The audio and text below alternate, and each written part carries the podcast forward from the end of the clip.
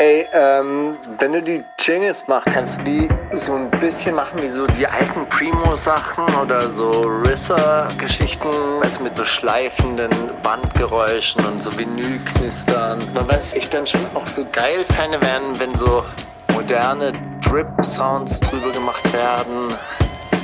Und eigentlich auch so 808-Wing-Schleifer-Sounds, weißt du, so richtig verzerrte. So dass halt richtig knallt. Wundersame Rap-Woche mit Mauli und Steiger. Ja gut, Steiger. Ich glaube, ich lasse heute einfach nur, lass einfach nur laufen und du. Ich rante einfach von vorne bis hinten, weil so viel passiert ist einfach diese Woche oder was? Nee, aber ich habe tatsächlich seit mehreren Wochen mehrere Briefe, die ich eigentlich vorlesen wollte, für die wir nie Zeit hatten, weil wir so mega geile Gäste und auch hatten. noch mega geilere Briefe bekommen wir zwischendurch von Matteo, die hatten dann Vorrang. Das stimmt. Der, der war so ein bisschen aktueller. Der hat auch letzte Woche ganz gut, denke ich mal, reingepasst. Aber im Endeffekt äh, war es ja wirklich ein Feuerwerk an Gästen, das wir hatten. Also es war ja unglaublich. Was war da los? Seit, seit wann? Seit Ewigkeiten sind wir endlich mal wieder alleine zusammen. Und es fühlt sich Haben wir überhaupt noch Zeit zu zweit, Steiger? Finden wir überhaupt Ja. noch so, haben wir diese Bindung wirklich, noch? Ist dieses- es noch? diese Quality Time, die fehlt mir dann ab und zu mal. Ja, so, so eine kleine Rückbesinnung mit dir. Weißt du, Sarah Wagenknecht, Gott hab sie selig, ja. Sie ist ja Ist sie tot? so ungefähr. Übergetreten. Ich weiß nicht, ob du, ob du hast, hast es mitbekommen. Letzte Woche hat sie, hat sie ihr Buch vorgestellt oder ihr Buch wurde in Auszügen vorgestellt. Letzte Okay. Woche hat die Linke ihre Bundestagsabgeordneten nominiert. Okay. Oder ihre, ich, ich weiß gar nicht, ich verstehe dieses Wahlsystem nicht so, so richtig. Also es gibt Landesverbände, die nominieren ihre Landeslisten für die Bundestagswahl. Sarah Wagenknecht, das wusste ich vorher auch nicht, die ist äh, im Landesverband Nordrhein-Westfalen, das ist halt der größte Landesverband in der Bundesrepublik. Und wenn man da auf der Landesliste ist, bis Platz 15 kriegt man auf jeden Fall irgendwie so sein Bundestagsmandat. Deshalb sind die starken Leute halt in diesem Landesverband dann organisiert. Und die haben letzte Woche ihre Bundestagsabgeordneten, also oder ihre Kandidaten halt bestimmt. Und kurz davor hat sie aber, oder es sind Auszüge aus ihrem neuen Buch Veröffentlicht erschienen, worden. veröffentlicht worden, das aber erst am Montag rausgekommen ist. Also letz, letzten Sonntag war die Wahl, am Montag ist dieses Buch rausgekommen, am Samstag, Freitag, Samstag ist dieses, sind diese Auszüge schon rausgekommen. Und da hat sie auch wieder, wie es halt gerade irgendwie so angesagt ist, auch wieder so ein Rant oder das ganze Buch richtet sich eigentlich gegen diese identitätspolitische Linke, die sich halt nur, wie sie schreibt, aus skurrilen Minderheiten zusammensetzt und skurrile Minderheiten, die dann noch skurrilere Anliegen formulieren. Ja, Also so Transgender, das, was halt so immer kommt, ja, ihr beschäftigt euch ja nur noch mit äh, Unisex-Toiletten und Ob man jetzt ein Sternchen überall ran macht. Genau. Ja, okay. So. Und deshalb hätte halt die Linke äh, ihre, ihre Macht verloren und sie fordert ja dann immer auch wahrscheinlich wie ihr Mann so eine etwas nationalere linke Politik. Ja, was eigentlich in der Zusammensetzung einfach immer immer, das- scheiße was auch klingt. immer Also eine nationalere, sozialere Politik, das kommt, oh, das ist einfach eklig. Ja, christlich So. und demokratisch klingt auch, also passt auch nicht unbedingt zusammen, oder? Ja gut, ich meine jetzt national und sozial. Ja, das- ist ja. einfach eine schlechte, schlechte Kombi. So Geschichte. Ich meine, so- Also auf den Zug springt sie ja jetzt auch nicht hundertprozentig auf und das, was sie sagt, hat natürlich auch irgendwo einen, einen wahren Kern, dass halt natürlich diese moderne Linke sehr akademisch ist und sehr weit weg ist von dieser Bevölkerung, die sie ja eigentlich vertreten will. Und ich meine, ich kenne das und ich erzähle es ja auch immer wieder, dass ich ja auch in Gremien sitze, die sich immer nur Gedanken darüber machen, wie sie den Kontakt zum einfachen Volk haben. Aber wenn dann halt einer Fotze sagt, dann ist die Hölle los und dann geht's halt nicht und dann kann man mit diesen Leuten halt nicht zusammenarbeiten. Und es beißt sich ja alles und so. Ja, aber ich finde es halt einfach auch falsch, sich hinzustellen und zu sagen, ja, also das Buch heißt Die Selbstgerechten. Und dann ist es halt so eine Anklage halt, eine Anklageschrift gegen diese Art von Politik. Und meine Meinung ist ja dabei irgendwie so, ey, lasst uns zusammenarbeiten, wir gehören ja trotzdem zusammen und lasst uns solidarisch sein untereinander. Ja, also natürlich ist jede Randgruppe mit ihrem Anliegen, der hat ihre Berechtigung und erfährt meine Solidarität. Ja, auch wenn ich anders kämpfe. Ich, äh, auf der gleichen Art möchte ich natürlich auch, dass solidarisch mit mir umgegangen wird. Das, finde ich, sollte man ja in den Vordergrund stellen. Wie sind wir jetzt auf Sarah Wagenknecht? Ach so, genau, weil die ab und zu mal gesagt hat, die hat einen, einen schlauen Satz irgendwann mal gesagt, ab und zu mal muss man sich auch mal zurückziehen und ein gutes Buch lesen. ja. Und Oder eins schreiben. Sollte man ab und zu auch mal sein lassen. Aber das, das ist das, was ich eigentlich sagen wollte. Weißt du, ab und zu mal brauchen wir so mal eine Zeit für uns, durchatmen. Das ist wie ein gutes Buch lesen. Wir lesen halt dafür Halal Gossip Beiträge. Das ist auch okay. Muss ich sagen, habe ich diese Woche geschwänzt. Ja? Ja. Ich hab's, aber es ist wirklich, also ich habe es mir reingezogen, aber kaum etwas hat es hier in die, in die Liste geschafft, weil ich mir dachte, ey, das ist, das wird heute deine große Sendung, das ist einfach auch nicht gerecht. Äh, wenn es hier ums, weißt du, wir reden hier vom Grundgesetz, dann kann man nicht auf einmal mit irgendwelchen Jamule Nimo-Geschichten um die Ja, Ecke aber kommen. ganz ernsthaft, es ist doch auch schnell erklärt. Also, gestern hat das Bundesverfassungsgericht den Berliner Mietendeckel gekippt. Uns betrifft es tatsächlich nicht, weil wir gar keine Mietminderung Zwischendurch bekommen Einsparungen haben. bekommen, ja. was man bei dieser Wohnung ja fast nicht glauben kann.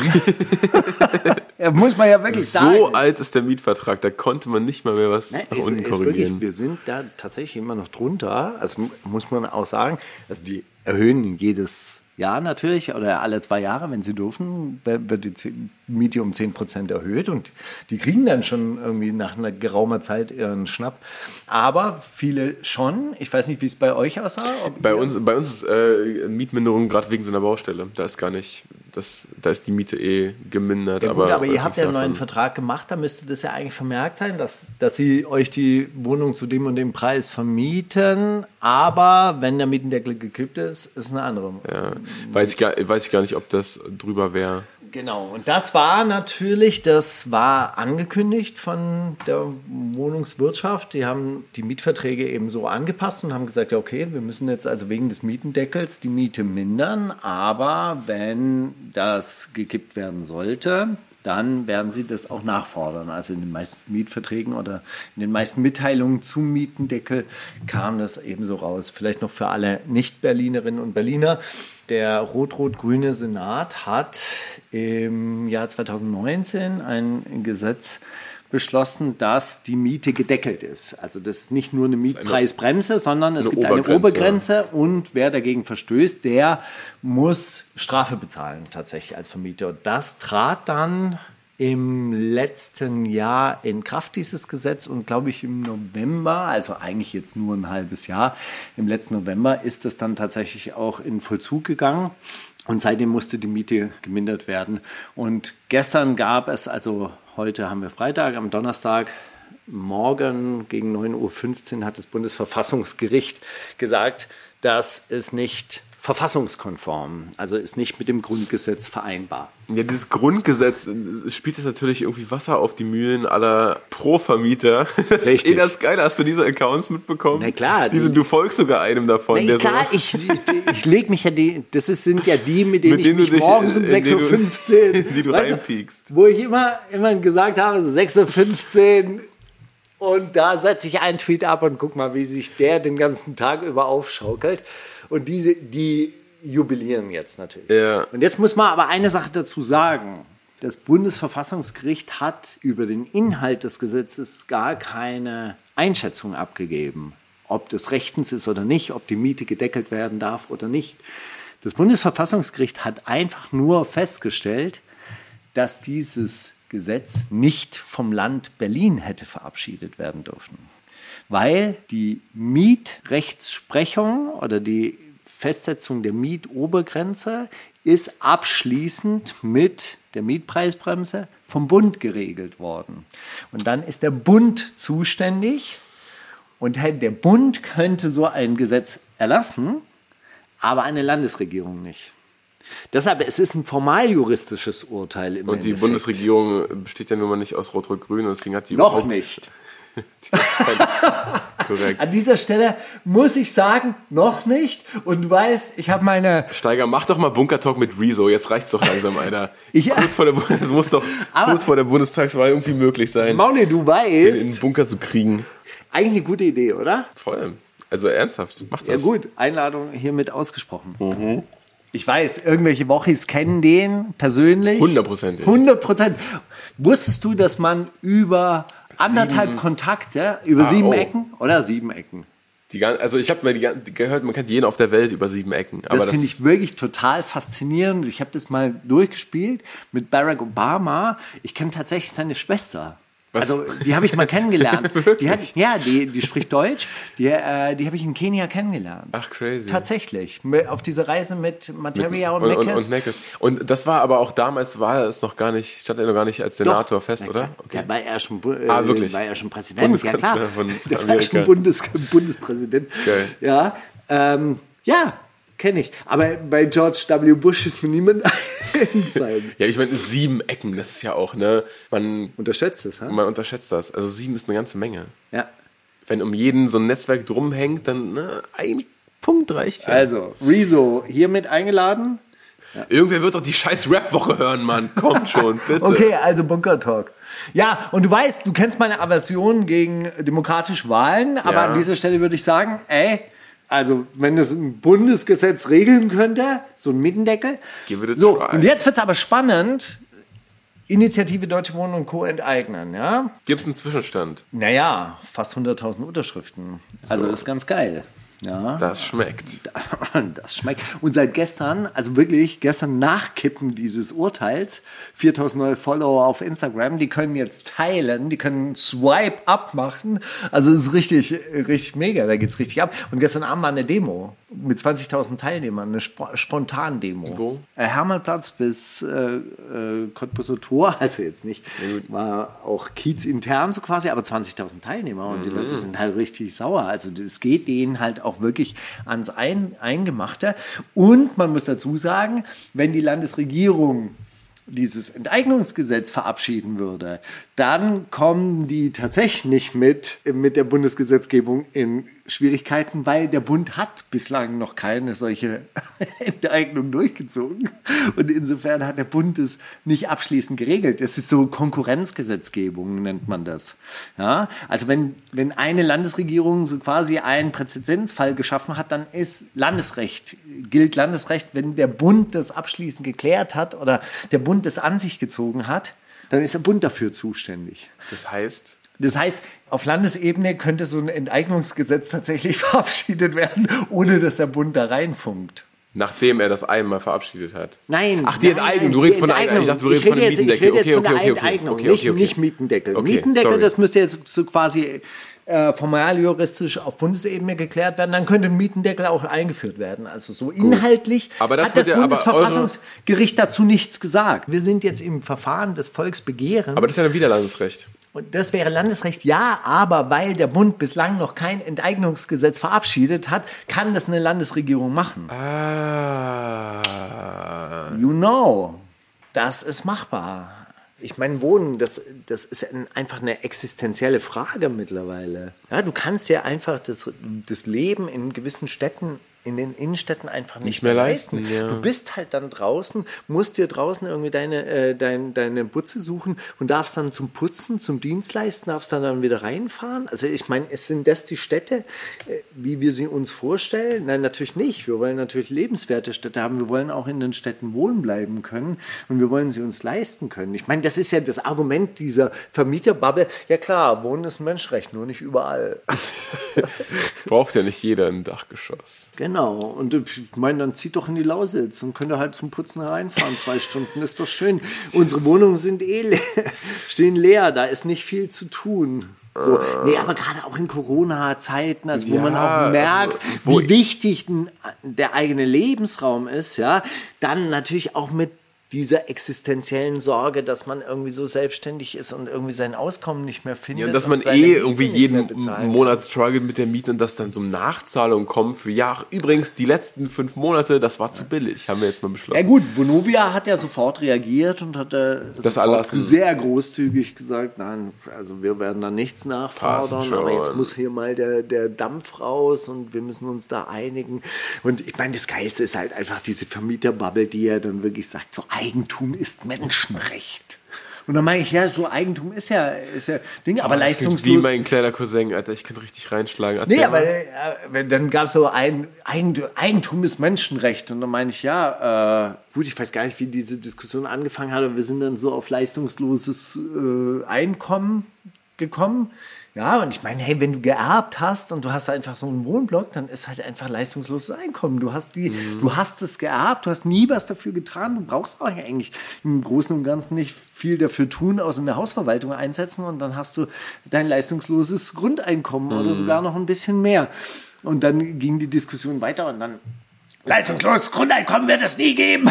so, da, äh, der Mensch muss tätig sein. Und Ja, wir sind ich- doch auf der gleichen da Seite. habe ich geschrieben, ey Bruder, wir sind auf derselben Seite, finde ich auch. finde ich auch. Und dann, äh, dann ging es natürlich in dem Fall weiter. Nein, natürlich, das ist hart erarbeitet und deshalb habe ich es mir verdient und so weiter und so fort. Aber es ist ja einfach so, Eigentum wird belohnt und wenn du Eigentum hast, dann kackt dir der Teufel halt eben nochmal drauf auf deinen großen Haufen. Und so ist es. Äh, also auch dieses, dieses Märchen von, von den äh, Leuten, die sich halt jetzt eine Eigentumswohnung kaufen können. Ich meine, das wäre ja schön und gut, aber du kannst dir keine Eigentumswohnung mehr, mehr leisten. Das ist einfach schlichtweg nicht möglich mit einem normalen Gehalt. Das Ja, ich schaffst mein, du gar mit, nicht. mit eigenem Geld eh nicht, aber so, so die Kredite zu bekommen, aber dann, ist Ja, dann zahlen eine deine Kinder halt Abhängigkeit noch an alles, ja. Eigentumswohnung Ding, äh, ab. Und das ist ja die, das ist ja die Situation, ja. Du, du, du wächst in einem Viertel auf und bist einfach gezwungen wegzuziehen, Hm. weil du dort keine adäquate Wohnung mehr kriegst, wenn du da raus musst. Und so. Naja. Gut, aber es Thema, Thema Dienstleister, die, die Vermieter, also es gibt so geile Accounts, die heißen Vermieterhai. Bei dem steht in der Bio, äh, Vermieter, freiheitsliebend liberal, dem Mieter als Dienstleister verantwortlich. Und das ist doch, finde ich, ein schöner Ansatz, oder? Die beschweren sich auch die ganze Zeit, so quasi, wie viel sie dafür tun, wo ich dann immer drunter schreibe, na, gib doch her. Also wenn so viel Arbeit ist, wenn du wir dir so viel Ärger hast. ab. Und eigentlich tun die ja so, als würden sie dann noch jeden Monat Geld mitbringen und das quasi ihren Mietern schenken. Ey, wenn es so belastend ist, Get gib her. Cut es aus deinem Dann Leben. erlösen wir euch von, von dieser Bürde. Wir haben ja den Verdacht, dass diese Accounts, die ja nicht über unfassbar viel Follower verfügen und auch teilweise relativ jung sind, schon auch so ein bisschen inszeniert sind. Ja, sicher. Ja, also so, wer, wer nennt sich denn pro Vermieter? Wer nennt sich denn Vermieterhai? Was sind das für Namen, Leute? Natürlich sind es keine Menschen. Na, für Mieterhai ist ja schon so ein bisschen selbstkritisch fast schon oder ironisch, aber die nennen sich ja so Kleinvermieter. Der Kleinvermieter-Account und so. Nee, Bauen statt klauen, hat einer getweetet. Hast du den, diesen äh, äh, ZDF-Neo-Magazin-Beitrag zufällig gesehen? Zum, also war auch, ich meine, das wurde, glaube ich, angestoßen durch diese äh, Seaspiracy-Doku, wo es so darum geht, dass ja dieser ganze Bauboom auch äh, mit Zement passiert, der möglichst mit Küstensand irgendwie ja. angemischt wird und dass da re- regelmäßig so irgendwelche indonesischen Inseln abge, abgetragen werden. Das ist krass. Und so Strände wie Sylt werden halt aufgeschüttet, weil ja gut, da kommen ja immer noch die reichen Leute hin. Und das so in, in Marokko dann am Mittelmeer natürlich auch abgeschürft wird, um Hotels hinzubauen an den Strand, wo kein Strand mehr ist jetzt. Durch den Beton. Das ist alles so absurd, völlig absurd. so ein bisschen wie so diese österreichischen Almlandschaften, die irgendwie kaputt gemacht werden mit dem Schnee, den sie im Winter da drauf draufhauen und der sieben Liter Grundwasser verbraucht in der Herstellung. Nein. Ja, voll. oh Gott, das ist witzig. Das ist richtig, richtig, richtig. Also wirklich, deshalb, ich kam ja aus diesem österreichischen Ski, Skigebiet zurück und dachte nur so, ey, du, die, du sitzt auf dem Ast und sägst mit aller Kraft daran. Auch dieser Autoverkehr, dieses in den engen Bergtälern, dann kommen da diese Kolonnen von Skitouristen hin und das wird einfach aufrechterhalten, weil es halt eine Gelddruckmaschine sondergleichen ist. Und die Leute arbeiten ja noch nicht mal selber mehr dort, sondern da sind ja einfach wahnsinnig viele Gastarbeiter vor Ort, aber die betreiben halt ihre Hotels und den Leuten geht's ja auch gut, aber die ruinieren wirklich ihre eigene Lebensgrundlage. Es ist Wahnsinn. Ja, aber ey, Beton, also bauen, das habe ich auch irgendwann mal gelernt, der CO2-Killer auch schlechthin. Ja. Crazy. Ja gut, aber das war jetzt der Berliner Mietendeckel gleich zu Beginn. Ja, schön. Hast du Musik gehört in dieser Woche überhaupt? Habe ich, tatsächlich. Und ich habe auch ein bisschen was rausgesucht. Dir wird es wahrscheinlich irgendwie sagen, Young Stoner Live haben einen zweiten Sampler rausgebracht. Das ist irgendwie von Young Thug, das Label. Ah, Kann okay. das sein? Ja, ja, bestimmt, wenn du das sagst. Okay. Den, Ja. den verfolge ich zum Beispiel gar nicht irgendwie. Ich weiß nicht warum, Ah, okay. da bin ich irgendwie nie abgebogen. Aber die hatten einen Sampler, der hieß Slime Language. Das klingt nach Thug, ja. vor drei Jahren rausgekommen und da gibt es jetzt einen Nachfolger, Slime Language 2 mit Kid Cudi, Future, Lil Uzi Vert, Travis Scott und jede Menge Newcomer und da gibt es einen sehr, sehr geilen Track, den ich äh, gehört habe von Strick und Skepta. Achso, wie heißt der Track eigentlich? Naja, Das wäre interessant, Das das, nochmal rauszuwissen. das könnt ihr nur erfahren, wenn ihr jetzt auf die wundersame Playlist geht und das nachholt. Gleich auch noch mit mehreren Tracks, aber die kommen Stück für Stück, packen wir die hier rauf, häppchenweise.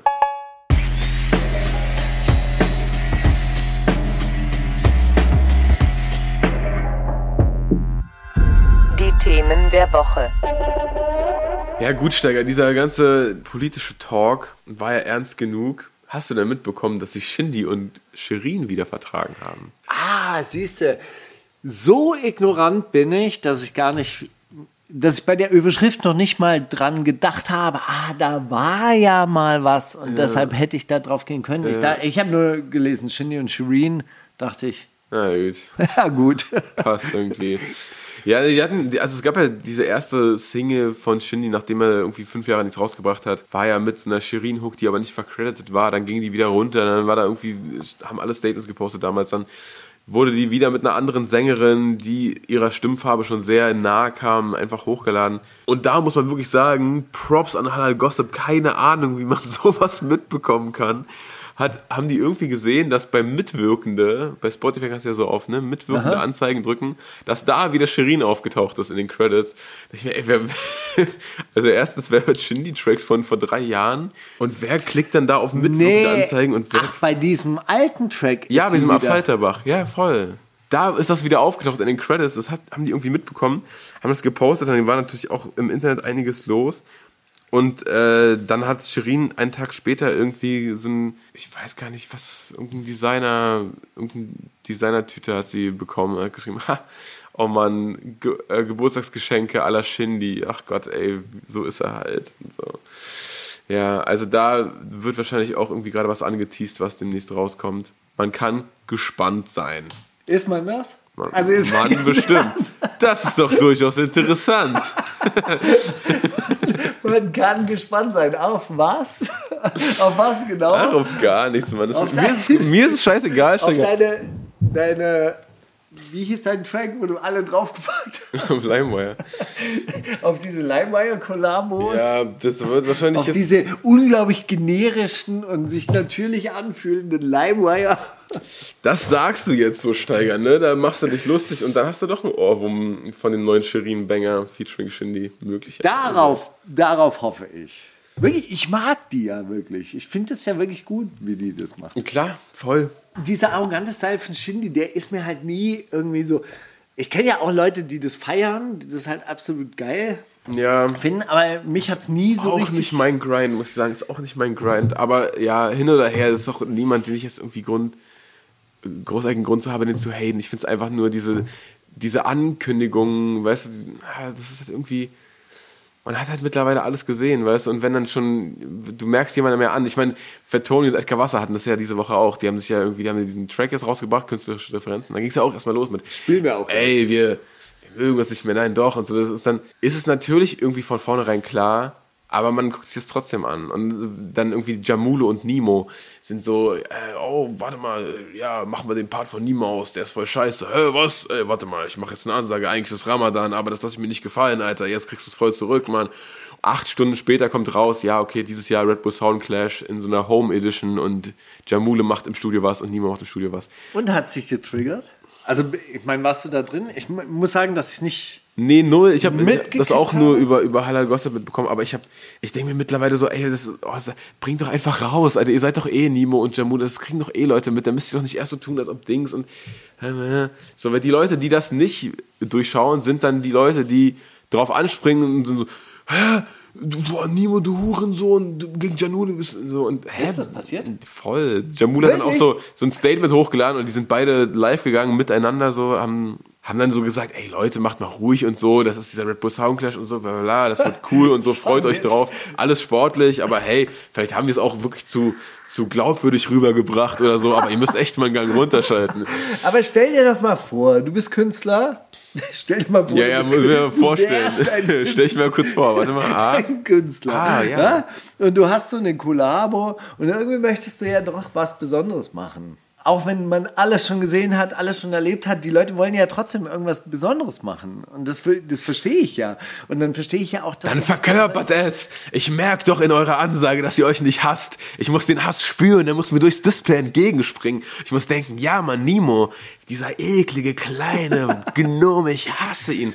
So, das muss doch irgendwie, ich weiß nicht, vielleicht ist es da, vielleicht, vielleicht würde ich es konsequent genug geschauspielert geil finden. Ich weiß es nicht, Steiger. Ja. Wenn man den nicht seinen Künstlern folgt, weißt, und man zieht sich nur seine Leute rein, sondern wenn man einmal diese Woche einmal die Woche so einen Podcast aufnimmt und sich denkt, okay, guck mal, ich guck mir mal bei Halal Gossip durch, die haben das ja gesammelt, dann kommt einem das wahrscheinlich auch äh, so sehr dicht vor, wenn man so, okay, Dann ist es halt Promo-Beef, so Promo-Beef, Promo-Beef. Also, oh. zu konzipiert, meinst du? Ja, und dann, dann, dann ist das einfach in der, in der, äh, so überstrapaziert, der Move, oder? Also, Ja, ich peile es schon, aber vielleicht ist es halt einfach auch nur, weil wir jetzt mittlerweile 80 Jahre alt sind und schon 45 dieser Beefs erlebt haben.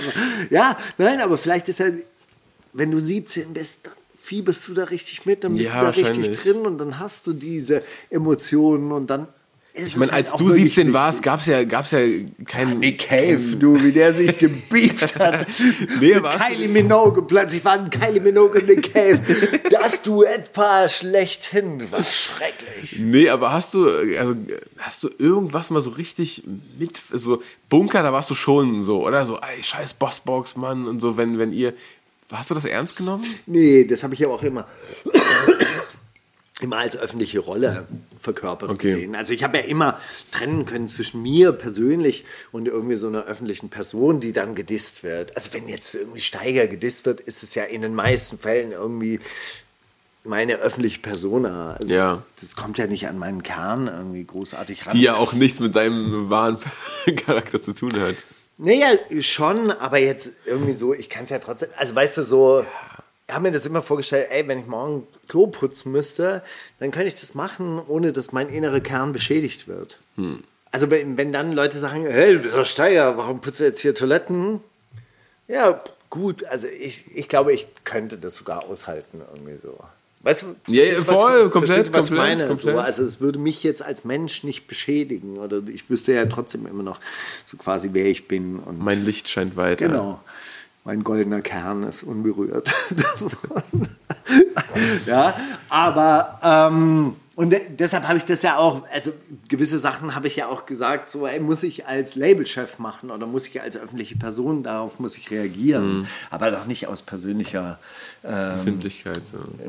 Befindlichkeit und Empfindlichkeit. Ja. Okay, aber es gab nie, ist ja auch egal, es gab, gab nie den, den Beef-Moment, wo du gesagt hast, ja, Mann, das ist unser Team und fick euer Team.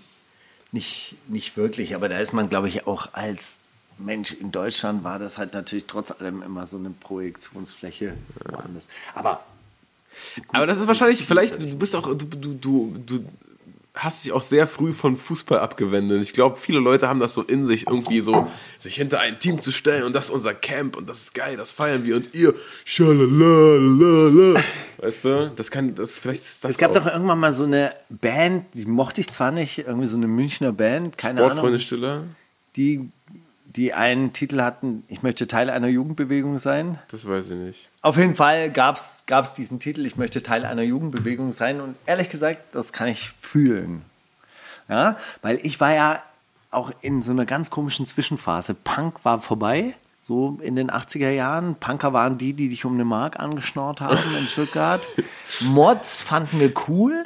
Ich Was weiß nicht, ob Mods? du, Mods sind, ähm, ist eine englische Arbeiterjugendbewegung gewesen von so Arbeitern, die Also halt diese. Fred Perry Anzüge ja. getragen haben, also die wirklich slick aussahen und im Roller gefahren sind. Cool. Quadrophonia war der Film schlechthin. Sting hat dort die Hauptrolle gespielt und dann waren Rocker gegen die Mods, Mods gegen die Rocker, gemeinsam gegen die Bullen und so, so, war- so war der Titel und es war halt so ein Lifestyle-Ding, aber das war schon lang vorbei. Es gab Mods bei uns in Stuttgart, die sind dann auch Roller gefahren. Die Roller waren dann so richtig aufgemotzt mit 10.000 Blinkern und 15.000 Spiegeln und zu diesen Anzügen, zu diesen wirklich scharfen Anzügen, haben die halt immer Parkas getragen, so, äh, so englische Militärparkas. Das war so etwas, das fanden wir ein bisschen cool. Psychobillys, Rockabillys, so, da war die Musik manchmal da, aber das waren halt, die waren stumpf und immer druff. so, das fand man auch nicht geil. Außerdem waren die so halb rechts teilweise. So, Okay. dann hat man sich mit denen boxen müssen. Und Auf irgendwelchen war, noch- Partys. war noch in den Kinderschuhen. Hip-Hop gab's nicht, das war DJ Hausmarke und Smudo. Auch so, wow. Ja. Rave war mein Ding. Englische Jugendbewegung. Ja. Also, das war kein Techno, das war wirklich Rave-Musik, hieß sie. Sie waren aber alle auf Acid. Konnte ich auch nicht so richtig gut mitmachen. Und da gab's Kuhweiden-Raves. Ja, die haben so riesige Anlagen auf, aufs Land gefahren und haben dann bis in die frühen Morgenstunden so Raves Wäre veranstaltet. doch was, was man in Corona-Zeiten mal wieder. Und das ist echt wirklich, das mochte ich immer gerne vom Vibe her. Und da gab es auch, äh, da, äh, das waren halt auch wirklich so, so Bands wie Happy Mondays und, und so. Da bin ich sogar mal nach Köln getrampt auf so eine Specs Rave. bist getrampt, Steiger, Ja, das ich bin ja richtig süß. getrampt. Ich bin richtig viel getrampt. Geil. War das, eine, war das, war das so ein war machbar Nervenkitzel auch noch. Von. Es war immer, immer so, du weißt ja, ich mag ältere Frauen. Ja, ja. So, also, oder ich mag so, ich mag Frauen und beim Trampen immer so dieses, hoffentlich kommt jetzt die, die 33-Jährige, die mich mitnimmt, auf ihr Schloss und mich dann in ihren Keller sperrt. Und da war es doch der 40-jährige Bauunternehmer, der mich mitgenommen hat, weil er gedacht hat, ich bin ein Skinhead. Gott. Ja, also viele hätten dich ja nicht mitgenommen, aber also ich finde es ja gut, was ihr so macht. Ich so, was machen wir denn? Also, echt mit den kurzen Haaren und so. Ich hatte ja immer so rasierte Haare. Und ich so, oh Gott. Scheiße. Der denkt, Aber das meine ich eben. Das ist, ja, das ist ja voll die Lotterie, wo du da drin landest. Ich meine, auf jeden Fall lauf mal an der Ampel lang und guck dir die ersten zehn Autos an und in acht möchtest du nicht sitzen. So. sind viel getrampt. Wilde Zeiten, Steiger, wilde Zeiten. Hey, wir haben, wir haben wirklich ein paar Themen der Woche noch ab, ab zu frühstücken. Qatar bringt sein, sein erstes NFT raus. Hast du das mitbekommen? Äh, NFT? Sind so äh, non-fungible Tokens. Also Was? wirklich, hast du dann, das ist ja geil, ach, das ist auch wieder ein Bubble-Ding. Okay, was Aussteiger. Es gibt äh, fungible Tokens, ja, das sind Cryptocurrency-Geschichten. So, die kann man austauschen. Also es ist egal, ob ich dir jetzt den 5-Euro-Schein oder den 5-Euro-Schein gebe. Es ist ein 5-Euro-Schein. Okay, der, ist funktioniert überall. konvertibel. Der genau. ist, der ist, okay. Austauschbar. Und Verstehe, ja, ist sowas wie Libra. Genau, also Libra sollte ja sowas sein, das ist angebunden an die jeweilige Landeswährung. Ja, und das wiederum jetzt ist angebunden an Grafiken oder ähm, Audioinhalte. Das heißt, du Okay. kannst Kunst verkaufen und die kann weiter getradet werden und bei jedem Verkauf verdienst du als Urheber. Und das ist ein neuer, also ein neuer Weg, auf den viele Leute schwören, Ja, wie Künstler sich unabhängig machen durch diese, in dieser anbrechenden Ära, Steiger. Schon so ganz, ganz wilde Sachen darüber gelesen. Und jetzt natürlich Ratar als einer der ersten mit dabei. Das ist Wow. natürlich auch kein Okay, Wunder, oder? Das sind, nee, das sind wirklich interessante Entwicklungen. Also, die ja, glaube ich, auch durch Corona wirklich so einen Push erfahren. Mhm, also, also gerade diese Kryptowährungen oder halt konvertiblen Währungen oder eben sowas. Noch nie davon gehört, aber interessant.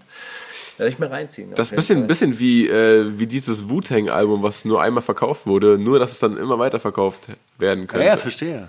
Verstehe. Und die Urheber jeweils auch noch mit dran partizipieren. Jedes Mal, ja, Das ja, ist wirklich, äh, das ist wirklich spannend. Ist wahrscheinlich so eine Blockchain-Technologie auch, oder? ja. Ah, sehr interessant. Ja, was hast du noch mitbekommen? Ja, ey, also wir müssen, ähm, irgendwas wollte ich, irgendwas wollte ich dazu.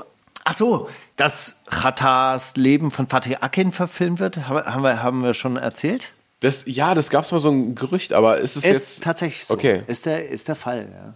Ist schon faszinierend, ne? was er so alles macht. Oder was dann irgendwann mal ab einem gewissen, also ich habe irgendwie den Eindruck, dass da im letzten Jahr dann nochmal so ein Schalter umgelegt wurde und jetzt kannst du alles, jetzt kannst Ja. du alles machen. Jetzt kannst du den Goldman Tower bauen, jetzt kannst du Filme mit Fatih Akin machen, jetzt kannst du Kryptowährungen rausgeben, Supermarkt-Business und, und dann macht man einfach so, das hat er mir ja auch dann bei diesem Videodreh erzählt. Ja, darüber denke ich halt nach, die ganze Zeit. Was können wir als nächstes machen? Und dann ist er auch so rastlos, der ist nicht zufrieden. Also, das ist schon, schon spannend. Nee, aber wir haben eine Korrektur von letzter Woche vorzunehmen, Vandalismus. Ich habe den Track komplett falsch verstanden, aber ich finde es total witzig, dass ich Dinge reinhöre, einfach so wie ich Weil sie ich Also, man muss dazu sagen, die Schlingensief-Line, die ich letzte Woche zitiert habe, Ging genau andersrum. Ging genau andersrum, ja. Also er sagt so quasi, ich bin wie Schlingensief, nur nicht, nicht so schlau und nicht so konsequent. Konzentriert, glaube ich, oder? Oder Konzentriert. Äh, Schon wieder falsch. Ja. Auf jeden Noch Fall. nicht mal die Korrektur kriege ich richtig hin. Und ich habe gesagt, ah, er hat Schlingensief gedisst, was ich eigentlich trotzdem halt ganz gut finde, obwohl ich Schlingensief ja trotzdem auch mag, aber diese Überhöhung fand ich halt cool und dachte so, ah, geil, Auch der disst einfach jeden. Das ist ihm auch scheißegal, der macht kein, kein Hehl aus seiner Auch heiligen... nicht so geil, wie man immer denkt. Ja, er, hat mir auch geschrieben, dass er voll der Schlingensief-Fan ist und dass er da so, also, oh nein, das kann ja jetzt nicht sein, dass er jetzt mir so, solche Worte in den Mund legt und so. Aber ich, ich fand das halt trotzdem cool, weil alle sagen, ach, Schlingensief, so ein Übergenie. War auch irgendwie auf eine gewisse Art und Weise, aber ich finde es trotzdem legitim, legit sozusagen, Ja, ja. wenn man ihn dissen würde. Voll, ich verstehe den, den, den Joke, den du da reingehört hast. Ja. Ich habe das voll oft bei, bei so, also bei deutschen Sachen selten, aber bei englischen Sachen, dass ich Sachen, dass ich das nur so mit einem halben Ohr mitkriege und mir dann denk, die, die Line vorstelle, dann gucke ich auf Genius und der sagt was komplett anderes. und ich denke mir, Mann, das war so lustig in meinem Kopf, was soll denn das jetzt? Ja. Ja, Ich habe mal bei, bei Chief Keef habe ich mal so einen Track gehört, da sagt er, ich will es, ich hol's mir, äh, nichts großartig Verrücktes. Und ich habe irgendwie verstanden, so, ich pop ne Mo- Molly, ich rede wie Wally. Und ich fand das so witz, äh, irgendwie, I want it, dann machen wir eine Molly. Und ich habe irgendwie verstanden, so, äh, pop ne Molly, talking like Wally. Und ich fand das so witzig, dass so wie Chief Keef, er haut sich eine Molly an und dann redet er wie Wally, das ist ja mega. Hat er einfach nie gesagt. Ja, ja, egal. So viel zu Schlingensief. Du weißt, dass Chief Keef, dein Lieblingsrapper aller Zeiten. Verhörer bei diesem Ladadi Ladada Song war? Ladadi Ladada Ladadi Ladada. was kann man da falsch verstehen? Nee, ich habe gerade an la da da di da da da da gedacht, aber du meinst einen anderen? Ich suche den, ich such den raus, könnte dann in der Playlist nachhören. Also so ein, so ein Techno, Trance, bla, House, Track, Okay. la, da, di, la, la, Okay, und was- was- di, was da, sagen die da, und was da, sagst di, du? Und du hast verstanden, I Deutsche believe I will Wohnen. die, I believe I will die. Ah, I'm blue, da die da die.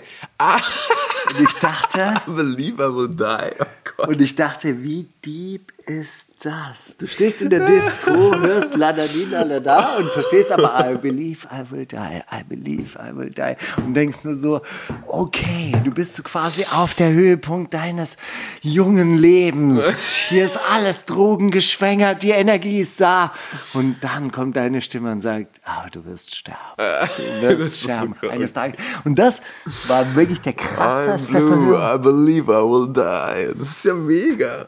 Und du, die singt einfach nur la la la la la. Ja, und du verstehst so quasi die diebste Message deines Lebens. Das ist ja geil. Okay, das ist echt nicht schlecht. Ja, ey, DMX Ja. ist tot. Einen Tag, nachdem wir aufgenommen Ey, haben, oder vielleicht auch am krass. gleichen Tag. Ne? Wir haben wirklich krass. gerade fertig recorded und dann kam raus, er hat Corona und dann am gleichen Tag noch gestorben. Ja, voll. Äh, Drillon hat was äh, ganz, äh, der, eh- ich weiß, en- ehemalige, wahrscheinlich nicht mehr Manager von Kapi. Ja. Vielleicht auch immer noch Manager von Kapi hat gepostet, ey, ich habe seit zehn Jahren Instagram, ihr habt noch nie was über DMX gepostet, jetzt tut man nicht alle so. Es war natürlich auch, meine Timeline war voll voller ähm, Liebesbekundung und er hat mich so geprägt. ähm, so oder so wollen wir nicht eklig nachtreten gegen niemanden. Ich Nee, kann nur sagen, nicht, seine Streaming-Zahlen sind um wie viel Prozent gestiegen, Steiger? Oh, interessant. Vielleicht, ich habe nachher eine ähnliche Frage, und zwar, wie hoch ist der Umsatz von Daimler Benz in diesem Jahr gestiegen? Ah. Das ist nämlich auch interessant. Aber ich würde sagen, die sind 50-fach gestiegen. 900 Prozent. Das ist weniger das als ist 50-fach. neun. Das ist neunfach. Naja, gut. Schade, Steiger. Ja, aber es es ist äh, auch bei solchen Moves, ne? So jemand stirbt, dann auf einmal hört Gott und die Welt seine Musik. Dann denke ich mir, ey, es dauert doch nicht mehr lang, bis der erste so Trolltote dann, ah, doch nicht tot, aber hört mal alle meine Lieder.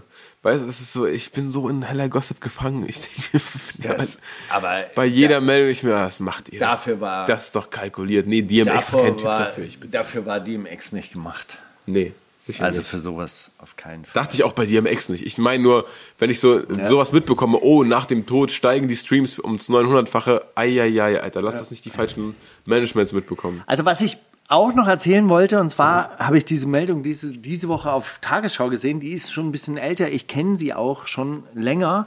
Und zwar ist am 5. März in Delmenhorst ein junger Mann zu Tode gekommen, der beim Kiffen erwischt wurde und im Park von der Polizei dann verfolgt wurde.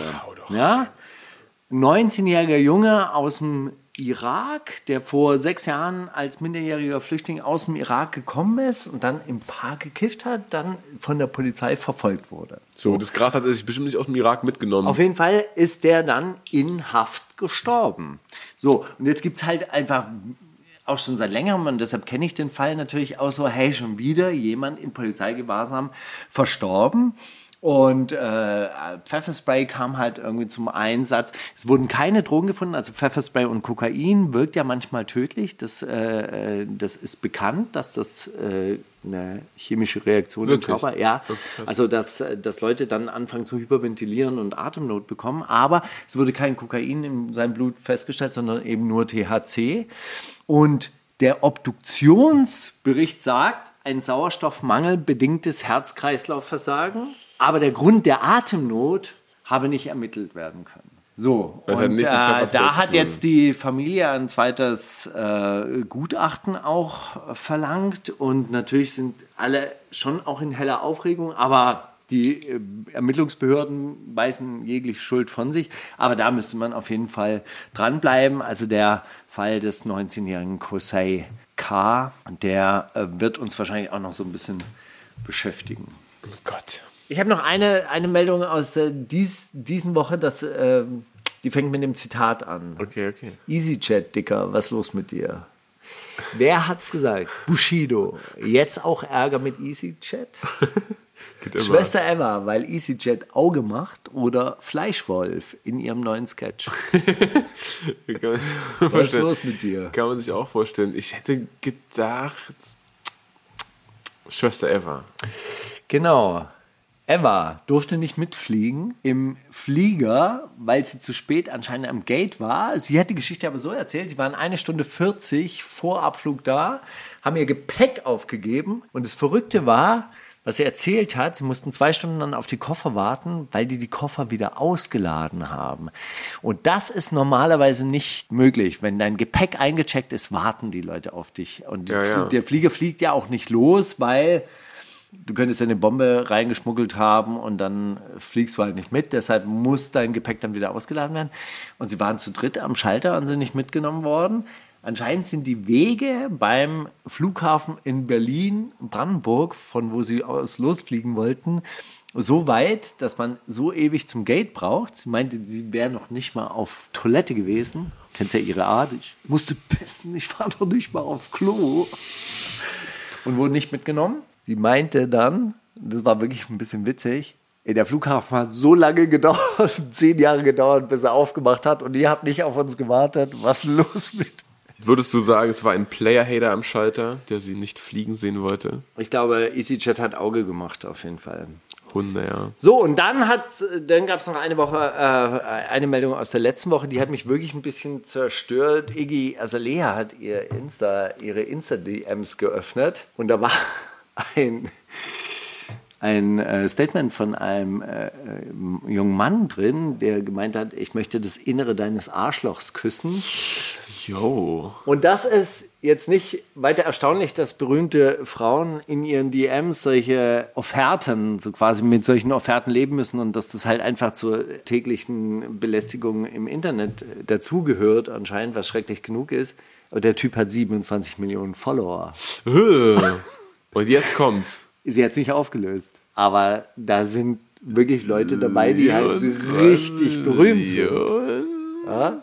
Und die in ihre DMs reinsliden. Gut, andererseits, ich meine, das ist halt entweder eine Äußerung von ganz unten, von, von ich war seit einem Jahr nicht aus meinem Zimmer raus. Oh Gott, wenn ich jetzt das Innere von oder halt von ganz oben, wo du gar nichts mehr fühlst, ohne wenn du sowas nicht schreibst, oder? Das so, ich weiß nicht, das ist mir ganz oft aufgefallen schon, dass so Leute, die mit zu mit so viel zu viel Geld, die laden dann auf einmal so so so nackte Selfies hoch und sowas. Einfach so, weil mal gucken, was passiert. Ist doch egal. Will wir was machen. Ich habe letzte Woche eine Person kennengelernt, die hat Hotelmanagement gelernt. Okay. Und die hat in der Karibik ihr Praktikum gemacht. Sie dachte irgendwie so, okay, wenn ich schon ein Praktikum machen muss, dann mache ich in die Karibik. Und da waren anscheinend nur richtig reiche Idioten. Und dann hat sie halt erzählt, ey, dann rufen die halt an bei der Rezeption, ja, mein Safe ist kaputt, kommen Sie mal bitte. Und dann machen die nackt die Tür auf und dann liegt die Frau nackt auf dem, auf dem Bett und dann gucken die einfach mal, was passiert. Ja, die verlieren die Hemmung. So Geld, Geld Die können sich's lässt deine, lässt deine Hemmung schwinden. Das ist anscheinend ein Ding. Und Hotel heißt halt auch, der Kunde ist König. Die ducken sich da. Oder der, also, oder du kannst dich noch nicht mal beschweren. Boah, das, das ist wirklich nicht schön. Wollen wir sowas? Was wollen wir doch gar nicht. Das wollen wir nicht, aber deshalb wollen wir auch Iggy Azalea mit Sip It. ob das jetzt, ob das jetzt sein muss, Steiger. Doch, Aber gut. Nein, Solidarität Und das musst du mir mal, das musst du mir mal erklären. Iggy this pussy like a star phone. Was soll das heißen? Was bedeutet das? Äh, Styro Styrofoam sind diese, ähm, diese weißen Becher, aus denen alle Lean trinken.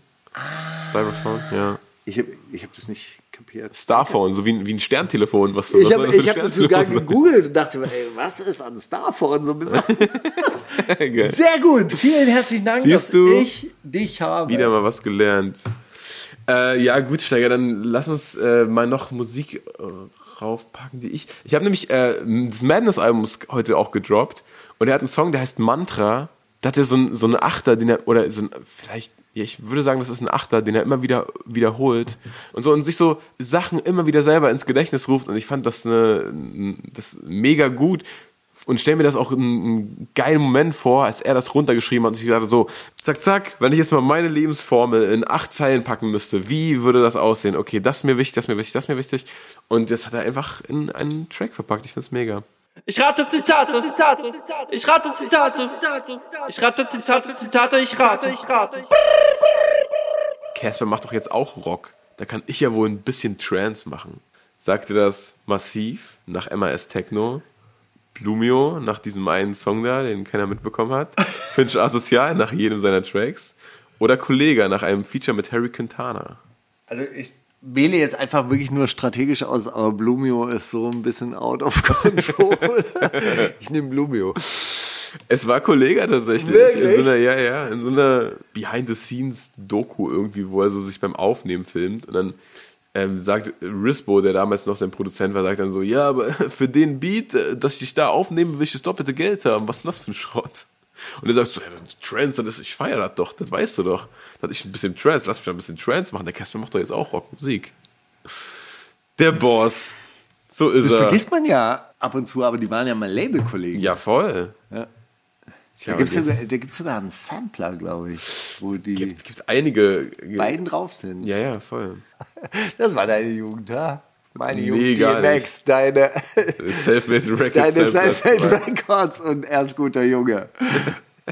Und zwar wirklich mit hochgestellten Kragen, oder? So die Lederjacke. Ich war der einzige Junge aus meiner. Klasse ohne Picaldi-Jeans und ich betone das sehr gerne in Gesprächen. Das finde ich sehr, sehr gut. Wir sind eine Plattform der freien Meinungsäußerung und heißen Künstler willkommen, die ihre Kunst teilen und sich ausdrücken wollen. Sagte das Pornhub über Lil Nas X. Parler, das Twitter-Ausweichportal über das Hosting für Donald Trump, in Klammer Künstler. X-Hamster über Flair, der sein neuestes Video mit Sido und Basultan Hengst bei X-Hamster hochgeladen hat. Echt, ja? Kannst du noch mal das Zitat vorlesen, bitte?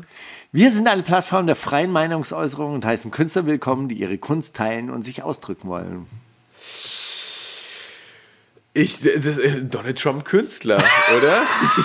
ich meine, was geht? Das wäre echt, das wär echt mega.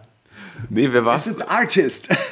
Das war tatsächlich Pornhub über Lil Lil Nas X, der ja. sein neuestes Werk, das ja wirklich, ich glaube, Ist das das, wo er vor dem, vor dem glaub- Teufel twerkt?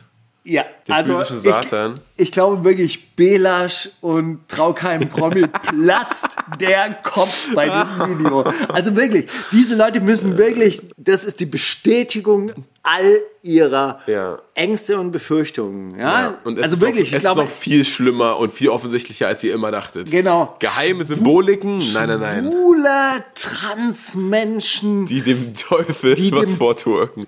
Es nee, die sich auch vom Teufel ficken lassen, ja offensichtlich. Irgendwie so, er twerkt ja so, dass er sich so nach vorne beugt und, und dann, dann ganz normaler Lapdance. Nee, das ist kein, kein das ist, also So die, Einst die Einstellungen, die ich da gesehen habe bei Pornhub, ihr wisst, Na gut.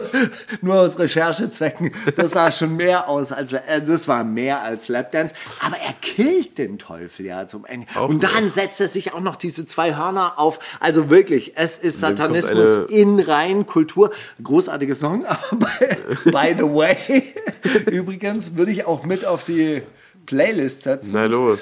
Montero, aber also jeder Satanismusforscher sagt, seht ihr, ich hab's gesagt. Also wenn Belasch nicht dieses Video postet und drunter schreibt, Steiger, du Hund, hab ich's dir nicht gesagt, Tierreligion mit den zwei Hörnern. dann, dann, dann würde es mich wundern. Ich glaube, er hat es letzte Woche schon gemacht, übrigens. ja, ja, das Für- ist tatsächlich das ist auch schon eine Weile draußen. mit dem, mit dem Blut. Junge, du kleiner Ekliger, was redest du da? Jede Frau hat ihr freies Recht, sich darzustellen, wie sie möchte, ohne dass irgendein Mann auch nur den Hauch der Berechtigung hat, belästigend zu werden. Kleiner Bastard. Sagte das Stabile Aussage. Sophie Passmann, Yin Kalle, Shirin David oder Bones MC? Shirin. Es war Yin Kalle. Wirklich? Steiger, ja. Euer Youngster macht sich richtig, äh, richtig stabil. Macht sich richtig gerade für Mädchen, mit denen er Fotos postet, die dann in den Kommentaren äh, bezichtigt werden. Ja gut, wenn man sich so anzieht, dann braucht man sich auch nicht zu wundern. Du kleiner, ekliger Bastard, Junge, was mit... ja, Nee, ist gut. mal. Ist, äh, Seine Caption zu dem Bild war auch Profeminismus. We getting there. Machine Gun Kelly mit neuer Geschäftsidee. Was hat er rausgebracht? wo kommt er denn jetzt wieder her? Geil. Nagellack in Klammer Unisex. Parfüm in Klammer Unisex. Tampons auf, auf, auf Rezept und kostenlos. Ja? Das wäre krass. Was auch ein guter Move ist. Haarspray, FCKW frei. Was hat er rausgebracht? Haarspray wäre wahrscheinlich das naheliegendste, ne? Aber Parfüm Unisex ist auch geil. Ähm, ich ich gehe mit Nagellack. Das ist wahrscheinlich der, der Unisex-Move. Ist tatsächlich. Ist, Ist so, ja? richtig. Ja, ja. Geil, Haarspray hat aber auch, ich finde, er hat eine, eine Haarspray-Werbefrisur. ja, das stimmt. Machine Gun Kelly. Deswegen bist du ja auch drauf gekommen. Ich meine, ey. Ach so, siehst du, dieses Höhle der Löwen-Ding haben wir gar nicht besprochen. Hast du, hast du das mitbekommen? Nee. Dass äh, so, ein- so ein Startup, was aus drei Männern besteht, ein, ähm, es fängt ein bisschen früher an. Ja. Ah, okay, doch, ich hab's Handschuhe. mitbekommen. Die Handschuhe, die pinken Handschuhe. Es fängt Ey, aber eigentlich fängt's für da an, Trottels, Alter. bei, bei, bei dem Startup von zwei Frauen, die mal mit, ähm, mit so Menstruationsunterwäsche bei der Höhle der Löwen waren und alle waren so, ach, das ist aber kein sexy Produkt, wie soll das denn funktionieren? Oh Gott, äh, und Blut? äh, Oh. Und jetzt kommen Männer, die sagen, ja, dann muss man das nicht direkt anfassen und so ist doch auch ein bisschen eklig. Und kriegen sofort ein Investment. Nein! So, natürlich! Wirklich? Darum ging's doch, Steiger, darum ging's doch. Ich dachte, die haben Wären die einfach ausgelacht geworden, dann wäre das doch überhaupt kein Thema gewesen. Ach du Schande. Natürlich, natürlich. Oh mein Gott. Happy End daran ist, ähm, dass das ganze Internet Kopf steht und wahrscheinlich keiner Bock drauf, also keiner Bock drauf haben wird, ist ja leicht dahergesagt, aber das, müssten, das müssten ja Frauen kaufen. Das schenken ja nicht Frau, äh, Typen ihren Freundinnen, oder doch? Also das wird auf jeden Also Fall. das schenken Frauen ihren wenn es- Männern und sagen, hier, kannst wenn du, es, kannst du dir rausholen. Ähm, falls das wirklich auf den Markt kommt, wird das auf jeden Fall ein harter Ladenhüter. Und anderes Happy End ist, dass äh, Startup der Frauen läuft, auch ohne Investment der Höhle der Löwen, sehr gut seit zwei Jahren. Also ich muss dazu sagen, Tamponwerbung immer immer seltsam, ja, wenn da so klare Flüssigkeit dann drauf verteilt wird und äh, hier gegen unangenehme Gerüche und so weiter. Hallo, geht's euch noch gut? Naja, ach so, Zitat, richtig, da waren wir eigentlich. Ja, das passt dazu vielleicht. Boah, ich bekotze mich so heftig. Hat das gesagt Fat Tony über Knossi? Bad Moms J über Prinz Markus? Bekotze mich so heftig. Oder Mois über die Diebe in seinem Studio? Die gab's ja auch diese Woche. Äh, ich glaube, es war Bad Moms J, weil Prinz Markus irgendwas, irgendwas Homophobes hat er, hat er gerecht, also das hat er so richtig gerechtfertigt. Ich denke, das war das. Richtig. Hast du da Background-Infos? Überhaupt nicht, weil ich kann diesen Prinz Markus Ey, mir nicht wer angucken. kann das? Also Wer wirklich, kann das? also das kann, da kriege ich wirklich so körperliche Aversionsschübe. Ja, verstehe ich, verstehe ich tatsächlich. Okay. Wenn ich die Texte schreibe, dann baller ich mir einige Nasen zwischendurch. Das regt die Kreativität an. Da bin ich voll drauf und schreibe das Album in zwei Tagen runter. Wenn es aber ums Aufnehmen geht, dann lasse ich mir einen schönen Johnny bauen und dann kann es losgehen. Das ballert dann richtig. Man muss nämlich lernen, mit Drogen vernünftig umzugehen und nicht wie andere, die da völlig drauf hängen bleiben. Sagt das Tech 9, Eminem oder Kollege der Straight Edge Boss? Kolle. Ja, tatsächlich im genau gleichen Video. Ernsthaft? Das andere Zitat ist ja voll. Da, da, ist da steht er in so einer winzigen Booth und, und, und zieht dann so ganz komisch an so einem Joint. Guckt aber auch mit, mit solchen Pupillen in die Kamera und sagt so, also normalerweise nehme ich gar nichts, aber manchmal hilft's einfach. Manchmal begünstigt das einfach den Workflow und so. Guckt mit solchen Pupillen in die Kamera, zieht dann vom Joint, pustet das so ganz komisch nach oben wie so eine Dampflok aus und dann wippt der so komisch beim Aufnehmen hin und her. Das ist eine absolute Empfehlung. Das äh, Hot Tape Xmas Edition muss man, glaube ich, nur eingeben. Dann, dann, dann, das ist so ein Studio-Video, von, wo er eben dieses Hot Tape aufnimmt. Noch zu Selfmade Records Zeiten. ich zeig dir das gleich, weil das ist zu schön. Hast du noch eins? Ich habe noch eins.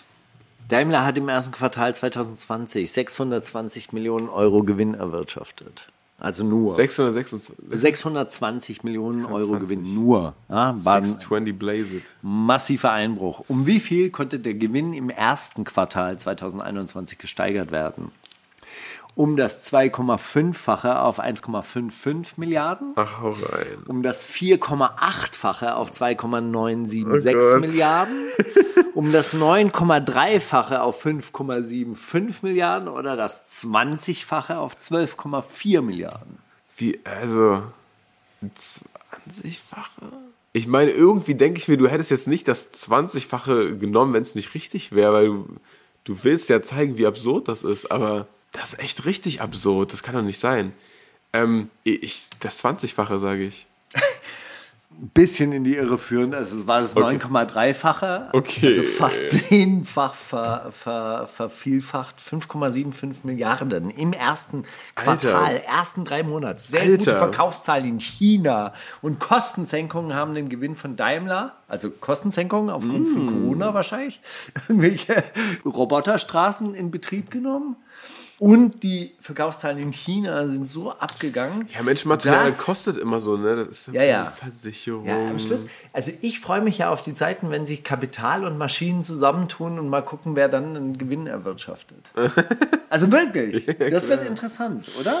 Das wäre doch mal interessant, ja. Ja.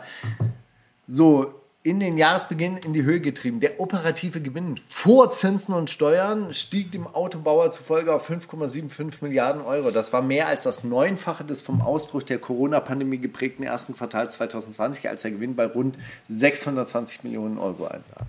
Unfassbar. Und da muss man ja mal sehen, irgendwie wahrscheinlich haben die einen Gewinn von 5 bis 10 Prozent nur. Was das für ein Umsatz ist. Wahnsinn. Aber Enteigne mich, du Sau. An der Stelle mal gesagt. Gut. Ich pack äh, Haiti Robbery is Back rauf. Sie hat schon wieder ein Album gedroppt, Steiger. Man kommt nicht hinterher. Ich habe tatsächlich schon äh, so zur Hälfte durchgehört und es ist legendär gut. Also sie ist wirklich ähm, Mieses Leben heißt das Album und solltet ihr euch ähm, angehört haben. Bin echt gespannt, weil das, das, das sind so Flows, die, die, die schreien danach, dass irgendwer die klaut. Aber ich denke mir auch, wer soll das klauen? Das klingt so nach, nach ihr irgendwie. Naja, wir werden sehen. Haiti Nummer 1, jedenfalls zurück. Hier ist Falk Schacht von Schacht und Wasabi und ihr hört die wundersame Rap-Woche mit Mauli und Steiger.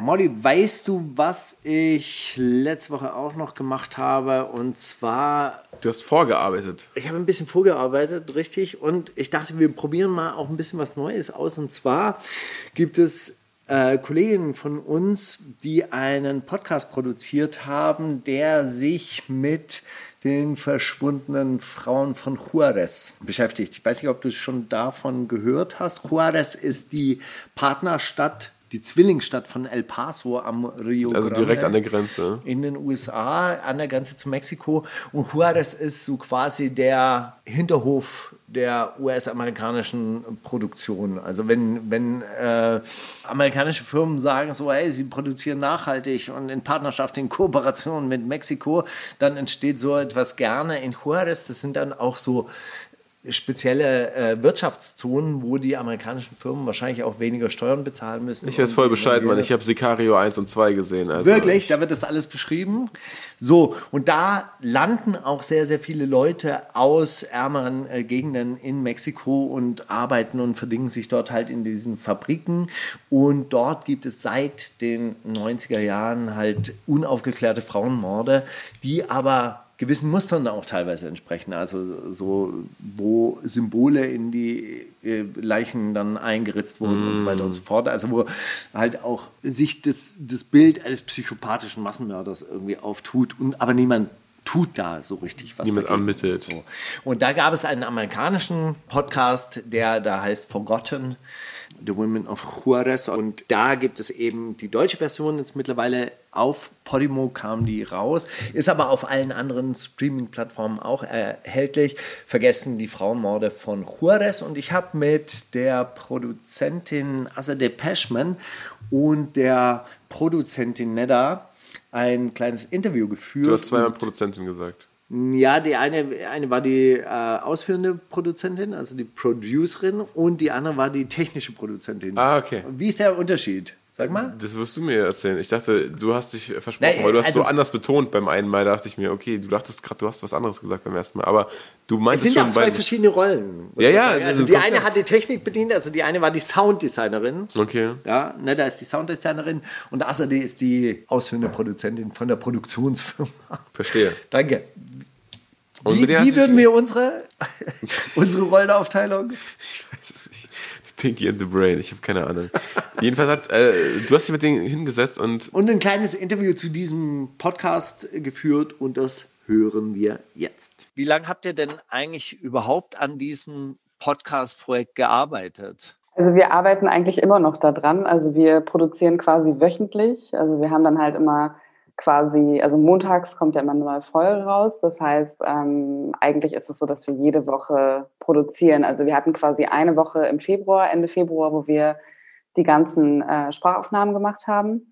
Und ähm, aber das Ganze so, also produzieren im Sinne von, ne, so schneiden, mixen, mastern, äh, abnehmen und so weiter. Also die Folge dann abnehmen, wenn sie fertig ist, das machen wir eigentlich jede Woche, ehrlicherweise. Ja. Okay, und wie lange wird es noch gehen? Also wir sind ja jetzt bei Folge sieben, die nächsten Montag rauskommt. Das heißt, es geht noch drei Wochen und dann sind quasi die zehn Folgen auserzählt. Aber wir haben noch so zwei Bonus-Episoden, die es dann exklusiv geben wird. So und äh, das sind dann auch noch mal zwei Folgen. Das heißt insgesamt noch fünf Wochen und dann ist die Produktion durch. Und seit wann arbeitet ihr daran? Ja, das, äh, also mit Übersetzung und allem drum und dran würde ich mal sagen, seit Februar. Also die ganzen Skripte zu übersetzen war auch nochmal eine Riesenarbeit. Genau, das habe ich gemacht, größtenteils die Übersetzung. Okay, mal ganz kurze Frage ans Sounddesign. Was ist denn das Besondere an so einem Podcast, der jetzt also wirklich ausproduziert ist, vorproduziert ist? Das ist ja schon fast ein Hörspiel oder fast auch ein Film, den man da machen den man da inszeniert. Also so ein Film für die Ohren. Was ist da der, die besondere Herausforderung dran? Ähm, das Versuchen irgendwie hinzukriegen, dass es nicht ähm, so poliert ist und dass es auch nicht, also in diesem Fall ist es auch, dass ähm, die Story ist ja nichts, was man unbedingt übertreiben muss oder unterspielen muss. Das ist halt äh, auch, dass die Sounddesign die Story begleitet, aber auch nicht steuert, weil das finde ich persönlich ist nicht gebraucht in diesem Fall, weil die Story selber ist einfach so heftig, dass man den Story im Vordergrund setzen muss. Ganz oft ist es auch so, dass man Sounddesign nutzt, um einen stärker Effekt zu bekommen auf irgendwas und irgendwas zu übertreiben, sodass die Hörer auch viel mehr Gefühl für irgendwas bekommt oder so. Wenn ihr jetzt jemanden beschreiben müsstet, um was es bei diesem Podcast geht, wie würdet ihr das beschreiben?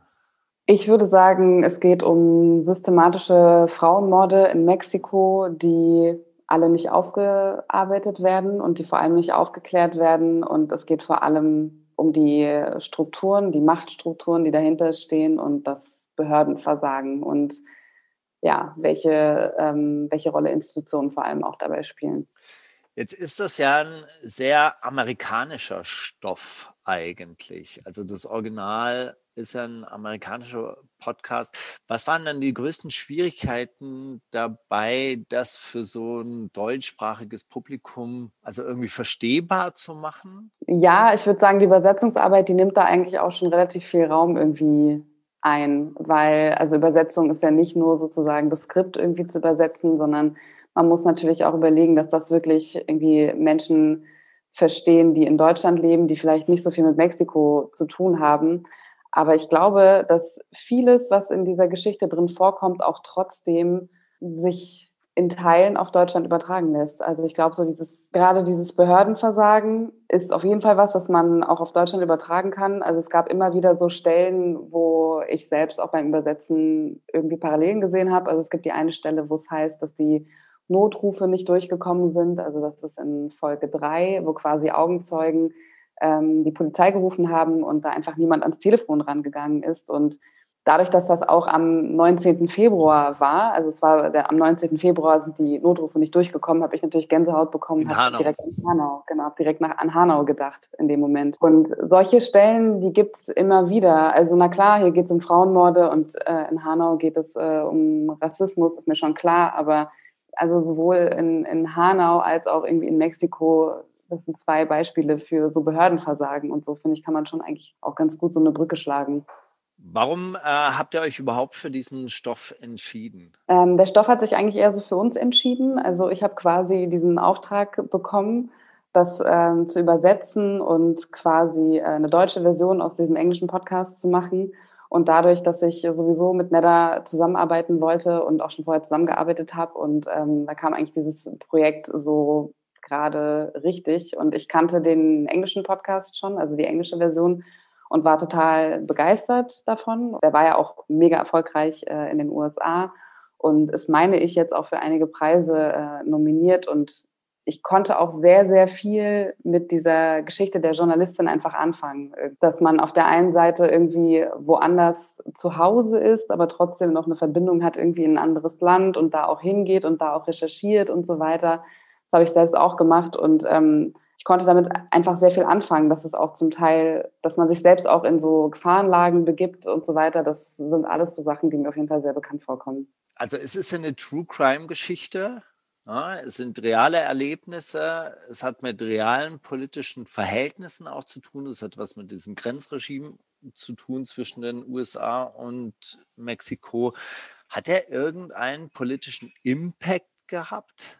Ich glaube schon. Also gerade ähm, allein schon um die Aufmerksamkeit irgendwie darauf zu lenken, weil an sich sind die Frauenmorde, das ist ja nichts, was irgendwie seit einem Jahr oder so erst passiert. Also das mhm. ist ja, das geht ja schon sehr, sehr lange und das hört halt auch einfach nicht auf. Und gerade bei so vielen Problemen, sage ich jetzt mal, die so eine lange Kontinuität aufweisen, ist es einfach so, dass oft auch Sachen so aus dem Blickfeld geraten oder Leute werden so müde davon, immer wieder was zu hören und so weiter. Man stumpft ja auch ab irgendwann so und kann es irgendwie nicht mehr hören und es ist irgendwie immer das Gleiche und so. Ich denke schon, dass gerade auch so durch diesen Podcast einfach auch nochmal so ein bisschen gezeigt wird, was für individuelle Geschichten irgendwie dahinter ähm, stehen. So, ne? Also einer der Mütter wird da auch relativ so ausführlich porträtiert, Paula Flores, das ist die, die Mutter von ähm, Sagrario, die ja umgebracht wurde. Allein schon da so, so einen Fokus drauf zu legen, ähm, ich denke schon, dass das viel bringt. Also allein schon die Aufmerksamkeit aufs Thema zu lenken. Und ich glaube, das kann man ehrlich gesagt nicht häufig genug machen, auch nicht oft genug. Ihr habt eine äh, Triggerwarnung am Anfang eurer Folgen. Aber wie ging es euch da bei der Arbeit? ja, scheiße, ne? ja, das ist tatsächlich äh, ein Thema, wo wir einmal, zweimal die Woche darüber reden irgendwie. Aber interessant ist, ich meine, ich komme ja eher aus Musikproduktion-Welt und so. Mhm. Und ich glaube, mir war es die ersten zwei Wochen nicht bewusst, worum es geht ich hatte so Albträume und konnte kaum schlafen und so. Aber ich habe gedacht, so, oh komisch, irgendwas ist mit dem Mond oder irgendwas ist im Luft gerade. Und dann später, als wir darüber gesprochen haben, war es auch so, stimmt ja, ich höre ja im Prinzip jede Clip fünf bis zehn Mal durch. Also diese nicht nur einmal durchhören und dann so eine Stunde später weglegen, das Episode, sondern ihr sitzt drei Tage mit einer Episode. Und auf einer Ebene denke ich so, ja, wie kann ich diese Story am besten repräsentieren. Es wird mega komisch, wenn es nicht emotional ähm, beeinflusst wird. Ja, voll. Es ist nicht so einfach, damit umzugehen, würde ich jetzt mal sagen. Und das ist auf jeden Fall auch was, was ich komplett unterschätzt habe. Also viele hören sich natürlich einfach nur einen Podcast an und wissen, glaube ich, gar nicht, wie viel Arbeit dahinter steckt und wie sehr einen das irgendwie dann zum Teil auch schon ein bisschen mitnimmt, weil das ist ja einfach eine reale Geschichte. Du kannst ja nicht sagen, ist nur ein Film oder so, ne? Wie du das bei einem äh, Spielfilm einfach machen würdest, so nach dem Motto, ich gehe ins Kino und gehe dann wieder raus und dann ist gut. So, sondern das sind halt irgendwie reale Geschichten, das passiert wirklich und ich habe ja auch die in dem Podcast quasi alle sogenannten weiblichen Stimmen gesprochen und habe mich da auch wirklich versucht, da irgendwie reinzuversetzen, habe zum Teil auch so ein bisschen meine Stimme verstellt und so weiter, damit dass man die einzelnen Stimmen noch ein bisschen besser auseinanderhalten kann. Das beeinflusst einen schon, auf jeden Fall. Das nimmt einen auch irgendwie mit und wie Neda schon so gesagt hat, wenn einen das irgendwie nicht mitnehmen würde, dann würde, glaube ich, auch die Qualität des Podcasts auch auf eine Art so ein bisschen drunter leiden. Ich glaube, du kannst sowas nicht produzieren, ohne dich selbst da irgendwie so ein bisschen reinzusteigern. So auf eine Art. Naja, also ich, ich muss sagen, ich habe das gehört und mir ist es beim Hören schon zu viel teilweise. Und ja, das haben auch einige gesagt. Ich weiß tatsächlich, bei so einem gescripteten Podcast und so einem ausproduzierten Podcast, wie viel Arbeit das ist. Und dann denke ich mir, da beschäftigt man sich ja wirklich zwölf Stunden am Tag damit oder vielleicht auch noch länger. Also wie schafft man es da überhaupt noch sowas wie einen Abstand dazu zu bekommen? Also weil das vergiftet ja unter Umständen dein ganzes Leben. Ja, ich glaube ehrlich gesagt, so richtig Abstand kriegt man halt irgendwie auch nicht. So, ne? Also ich versuche dann irgendwie äh, zwischendurch ähm, mir lustige Videos auf TikTok reinzuziehen, um mich so ein bisschen abzulenken.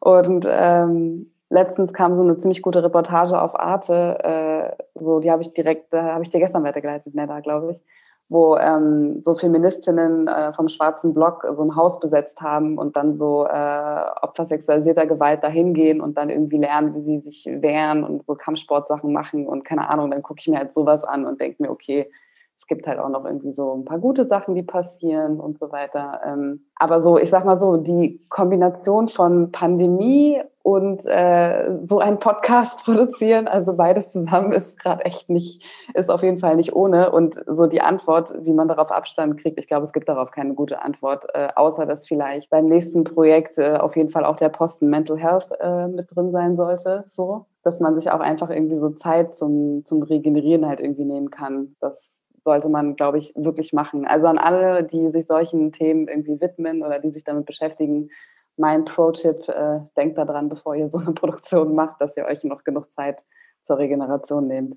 In der Serie treten auch so Leute auf, mit denen man dann so eine gewisse Sympathie hat. Also man will eigentlich auch, dass die gewinnen, wie zum Beispiel dieser FBI-Agent oder auch diese Reporterin, die ja eine ehemalige Marine ist, also aus dem US-Militär kommt und irgendwie werden die natürlich auch cool beschrieben und wie gesagt, man will, dass die gewinnen, aber eigentlich kommen die ja aus Institutionen, die genau diesen, dieses System aufrechterhalten.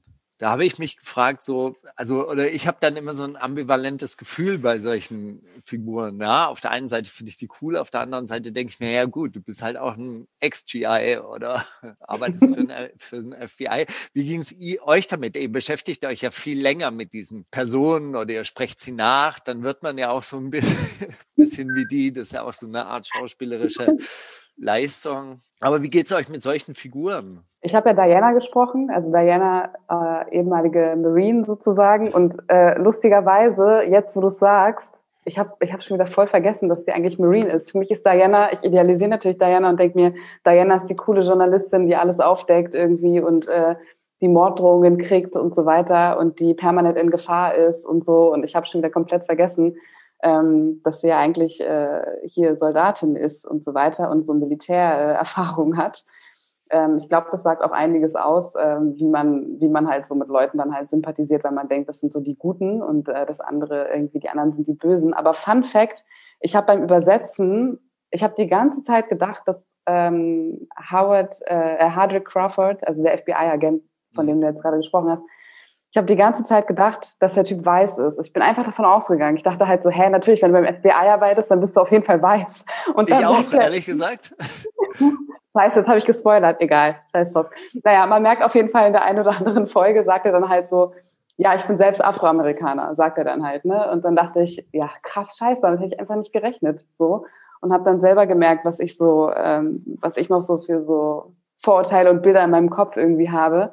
Das sagt, glaube ich, auch schon einiges aus irgendwie habe ich so das Gefühl, das ist so dieses typische, das ist einfach diese typische US-amerikanische Erzählweise. So, mhm. dass halt die Leute, die du sonst in anderen Kontexten vielleicht nicht so toll finden würdest, dann plötzlich findest du die dann halt sympathisch, weil sie treten ja für die gute Sache ein und so weiter. Und irgendwie muss ich dann trotzdem auch so ein bisschen ähm, mich auf die Seite, glaube ich, von Diana schlagen, weil also sie hat sich ja trotzdem auch schon in, in eine Gefahr begeben. Ich meine, sie hat ein Kind und so weiter und jeder, der halt anfängt, über, über diese Frauenmorde zu berichten, ähm, wird eigentlich früher oder später halt mit dem Tod bedroht. Und ich glaube, da ist es so ein bisschen egal, ob du früher mal bei der Marine warst oder nicht. Vielleicht sogar ganz hilfreich. genau.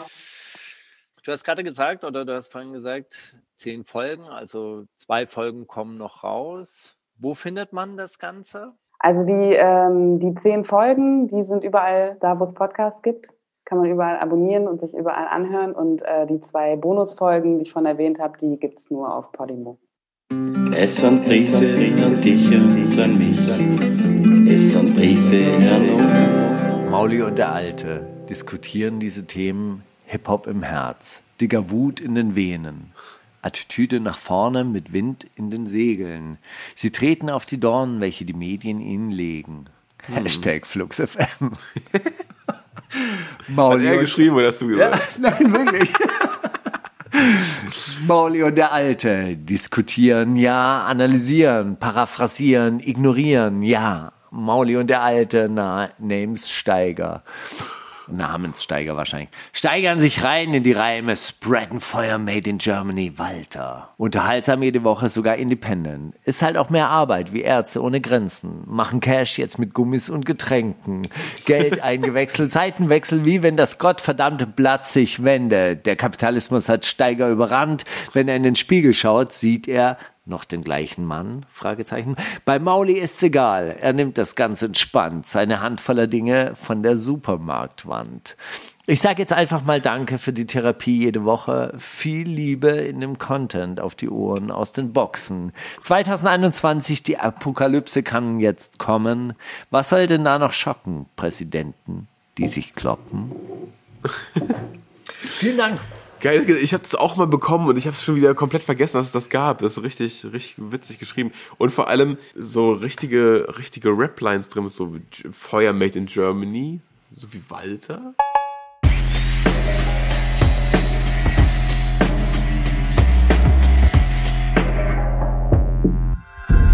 Kannst du Mauli fragen?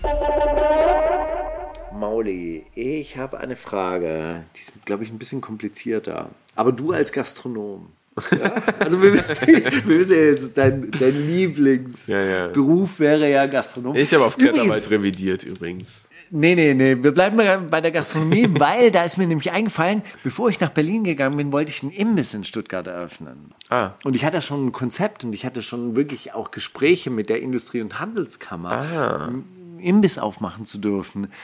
Und mein Konzept wäre ja auch so quasi frische gewesen. Frische, Mhm, frische mhm. Sandwiches. Und das gab es damals wirklich tatsächlich nicht. Also ich war ja in Stuttgart immer nachts unterwegs und es gab keine Möglichkeit, so quasi nach, nach 12 Uhr irgendwie noch was, was zu essen zu bekommen, außer irgendwie so Schweinebauch oder halt wirklich echt räudige Sachen.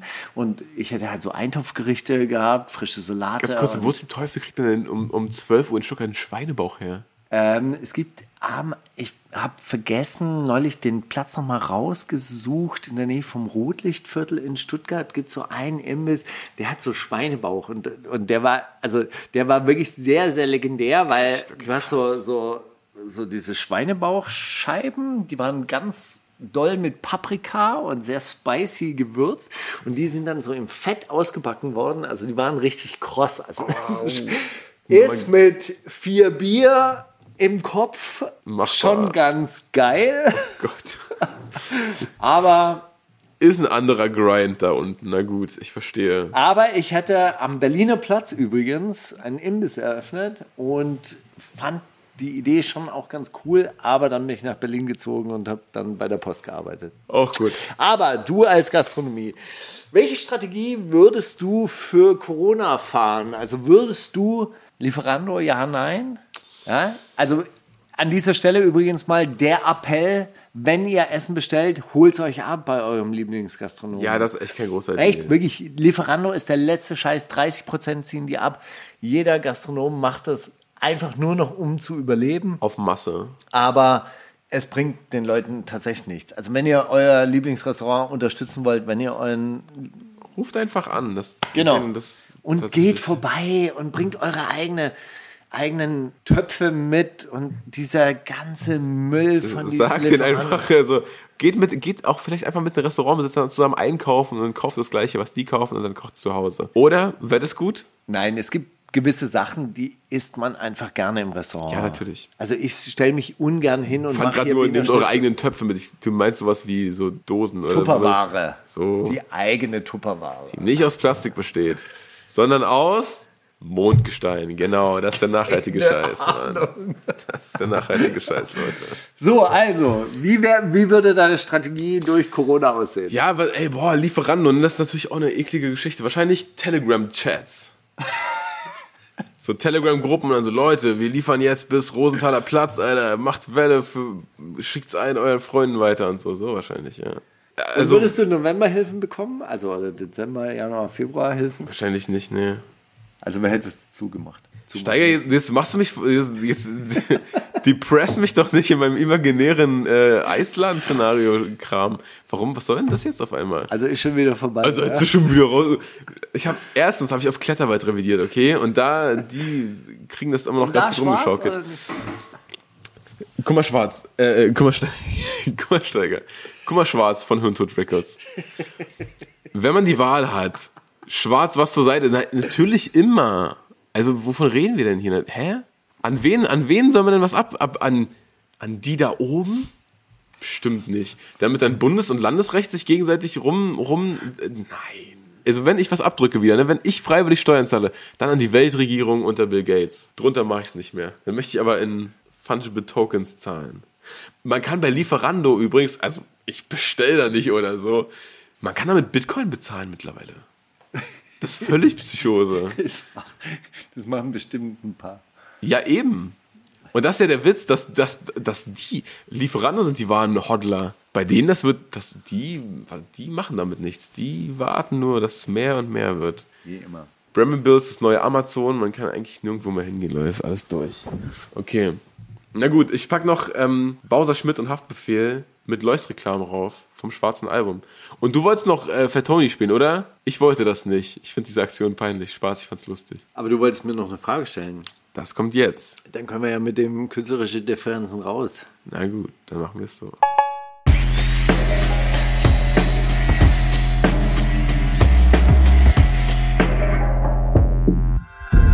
Kannst du Steiger fragen? Das ist eine Ponga-Frage? Was ist dein Lieblingssuchbegriff, Steiger? Mein Lieblings. Nein, auf keinen Fall will ich sowas fragen. Ich will es nicht wissen. Bitte, bitte weh, du sagst was. Nein, ich wollte dich fragen. Steiger, Ich glaube, das wäre wirklich eher was mit so Klassenkampf, so Organisationstechniken. Young Marxist gets fucked. nee, After Lap Dance. after Bei lap Satan, dancing the, the Satan. devil. The physical Satan. Nee, Steiger, ähm, fühlst du dich manchmal, als ob du eine Last wärst für jemanden? Ob ich eine Last wäre Ja. für jemanden? Hast du das Gefühl manchmal? Nee. Gut, dann Happy End. Hast du nochmal die Kurve bekommen. Steiger, Mann, richtig gut. Nee, eine Last, also dass ich eine Last für jemanden bin, nee, überhaupt nicht. Also, eh, kann, man, kann man sagen? Nein, also es, es klingt jetzt wahnsinnig arrogant, empfinde ich meine Gegenwart schon, glaube ich, in der Regel als Bereicherung. Wenn es keine Bereicherung sein sollte, dann möge mir das bitte gesagt werden. Werfe jetzt den ersten. Also dann möge es wirklich gesagt werden und also ich, also natürlich habe hab ich dann im Gegenzug natürlich auch den, den Wunsch, Na und? Ihr seid auch keine Bereicherung für mich. Ist mir doch scheißegal.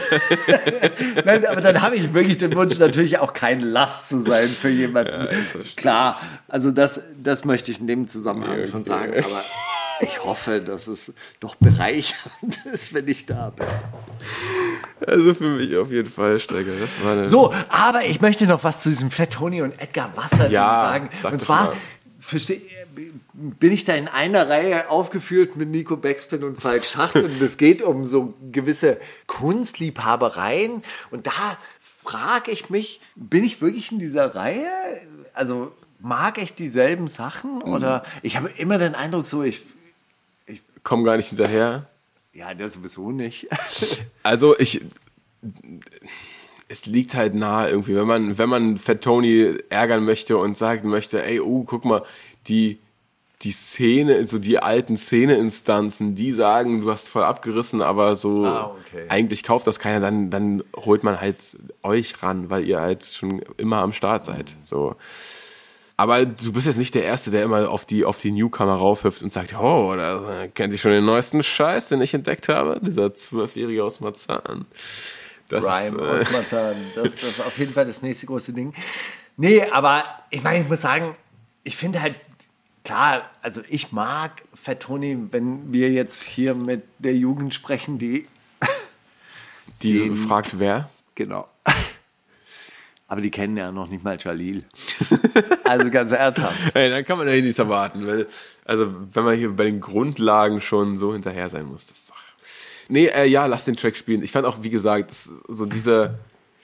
Das wurde dann schon noch lustig bei denen. Als ich das erste Ansagevideo, als ich das erste Ansagevideo gesehen habe, dachte ich mir so, oh Leute, aber das merkt man doch, dass das so irgendwie, dass ihr jetzt nicht wirklich sauer seid und nicht wirklich was abblast, da ist mir noch ganz anders drauf.